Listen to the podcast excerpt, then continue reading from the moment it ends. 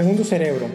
Buenas tardes, mi nombre es el doctor Rafael Pámones Morales, soy médico y hoy vengo a platicarles un poquito acerca de el qué es este segundo cerebro, a qué se le llama segundo cerebro y lo que significa y por qué se le conoce así. El intestino es lo que actualmente se le conoce como segundo cerebro. Y esto es porque el intestino tiene la capacidad de producir sustancias de igual manera como lo hace el cerebro. Un ejemplo clásico de esto es un neurotransmisor que todo el mundo ya conoce que, le conoce, que lo conocen como el neurotransmisor de la felicidad, que es esta famosa serotonina.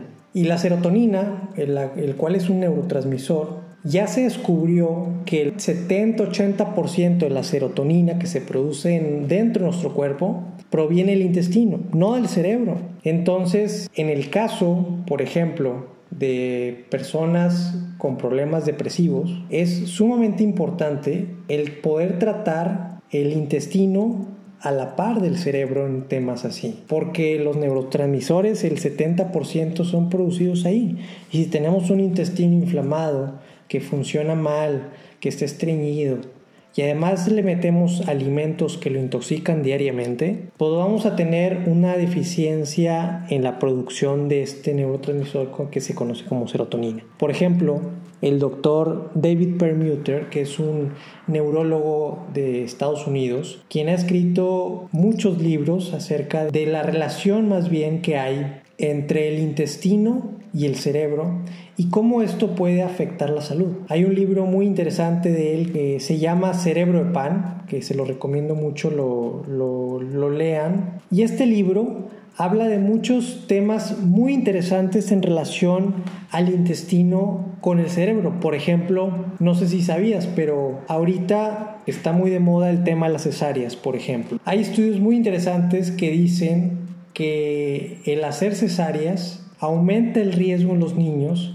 de tener problemas intestinales y a su vez problemas de trastorno de déficit de atención, el famoso TDAH en, sus siglas en inglés. Y el doctor Permuter nos habla acerca de hay una, un incremento sustancial en la incidencia de problemas de autismo, en problemas de déficit de atención, en problemas de niños agresivos, y es, tiene que ver mucho el tema intestinal en todos estos, en todos estos pacientitos. Y es ahí donde el, dentro de este libro, El cerebro pan, nos, nos comenta el doctor de estos puntos sumamente importantes de considerar al momento de tratar este tipo de problemas en los niños pequeños. Otro punto importante que menciona el doctor en su libro tiene que ver con el consumo de sustancias por ejemplo el gluten, que tiene un impacto en la salud de las personas a nivel cerebral. El gluten que está presente en diferentes alimentos como el trigo, es una molécula que cuando tenemos un intestino que se le llama intestino permeable, permeabilidad intestinal o, o intestino poroso o en inglés el famoso leaky gut, cuando tenemos este tipo de problemas por la forma en cómo atacamos diariamente con nuestra alimentación el intestino, tiende a, estas sustancias, estas moléculas que nosotros ingerimos con los alimentos, principalmente el trigo, tienden a estas moléculas a pasar a nuestro torrente sanguíneo y a hacer reacciones inflamatorias, reacciones inmunológicas que al final de cuentas van a terminar atacando a nuestro propio organismo y desarrollando enfermedades, tanto enfermedades neurológicas como enfermedades autoinmunológicas, entre otras. Entonces es muy importante tomar en cuenta, en consideración, este tipo de, de alimentos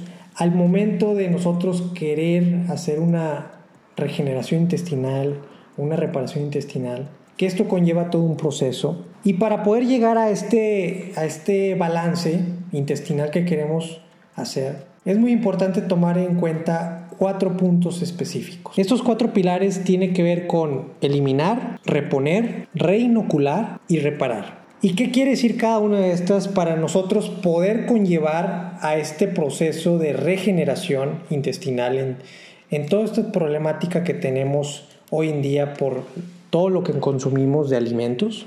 El tema de eliminar es, tiene que ver con los patógenos o los organismos tóxicos que se encuentran dentro de nosotros. Ya lo dije anteriormente, no se trata de, de eliminar todo lo malo, porque también dentro del intestino existen bacterias que se consideran malas, pero que en un balance, en una homeostasis adecuada intestinal, tienden a, a tener un efecto positivo dentro del organismo a controlar otras bacterias que no crezcan. Pero cuando estas bacterias crecen de más, de tal manera que perjudiquen eh, la salud de la persona, es muy importante eliminar o más bien recuperar ese balance que, que tenemos por medio de, de, ciertos procesos en donde conlleven a la eliminación principalmente de conservadores, aditivos,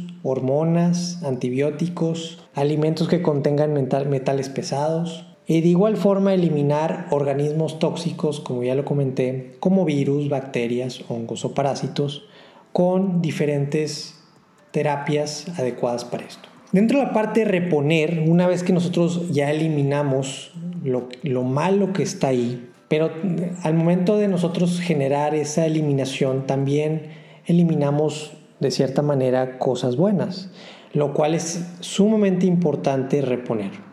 Y es ahí donde entra este pilar, en donde se tiene que reponer valiosos nutrientes como magnesio, minerales, también vitaminas, proteínas y grasas buenas o grasas beneficiosas, así también como fibras, carbohidratos complejos, entre otros nutrientes. Este pilar está pensado en darle al cuerpo todos los nutrientes que necesita para funcionar al máximo, en especial las enzimas digestivas, como por ejemplo proteasas, lipasas, amilasas, celulasas, que estas enzimas favorecen al proceso de la reparación intestinal y sobre todo favorecen a la digestión de los alimentos que vamos a estar dando. Para posteriormente pasar a la parte, al pilar, al tercer pilar, que se le conoce como reinocular. Y como su nombre lo dice, básicamente es reinocular estos organismos o a través de probióticos volvemos a replantar y alimentar la flora intestinal o la microbiota intestinal con bacterias buenas que el cuerpo necesita y que perdió en esa limpieza que hicimos en un inicio. ¿Y esto cómo se consigue? Pues con probióticos adecuados, como ya lo mencioné, de calidad. Y de igual forma los prebióticos, que los prebióticos es el alimento del probiótico. Por eso es muy importante darlo en conjunto. ¿Cuáles son algunas de las especies beneficiosas en la parte reinocular que hay que tomar en cuenta? Pues dentro de ellas figuran los lactobacillus, principalmente lactobacillus eh, de tipo acidófilos o los termófilos, los, el vulgaricus, Lactobacillus casei, eh, inclusive el Saccharomyces boulardii, que es otro microorganismo importante para el intestino, el Lactobacillus plantarum, que últimamente ha tenido investigaciones muy interesantes acerca de el tema de desinflamación y el tema de, de contrarrestar la oxidación dentro del organismo. Y entre muchos otros, entre muchos otros que es importante tomar en cuenta al momento de reinocular al organismo patógenos saludables, patógenos buenos que van a beneficiar a una pérdida adecuada de peso, a que la persona se desinflame intestinalmente y que este proceso de desinflamación intestinal vaya poco a poco mejorando la salud de la persona.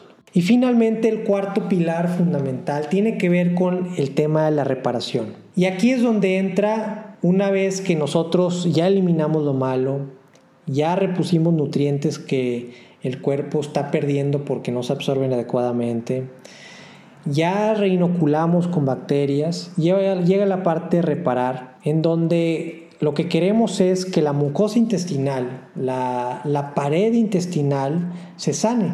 ¿Y cómo vamos a llevar a esta sanación? Básicamente lo que queremos es que esa permeabilidad, esos poros que se generaron por una alimentación adecuada en el intestino, se vuelvan a unir para que ya no pasen sustancias o moléculas tóxicas a nuestro torrente sanguíneo con la finalidad de que el cuerpo se vaya reparando, se vaya desinflamando poco a poco. Y para esto se necesitan determinadas condiciones y nutrientes esenciales, como por ejemplo ácidos grasos de cadena corta, como el ácido butírico, o aminoácidos no esenciales, como la glutamina. Estos dos nutrientes, estas dos moléculas, lo que van a hacer es reparar la pared intestinal, favoreciendo a que el intestino vuelva a trabajar adecuadamente y tenga una funcionalidad como debe tenerla. Y bueno, los invito a que me sigan y se suscriban a mis redes sociales,